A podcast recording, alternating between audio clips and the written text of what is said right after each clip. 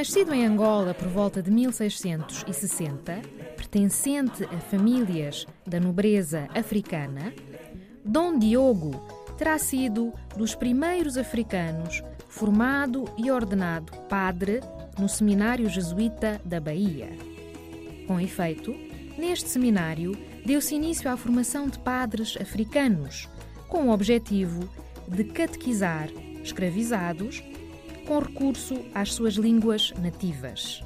Dom Diogo faleceu em Salvador da Bahia em data desconhecida.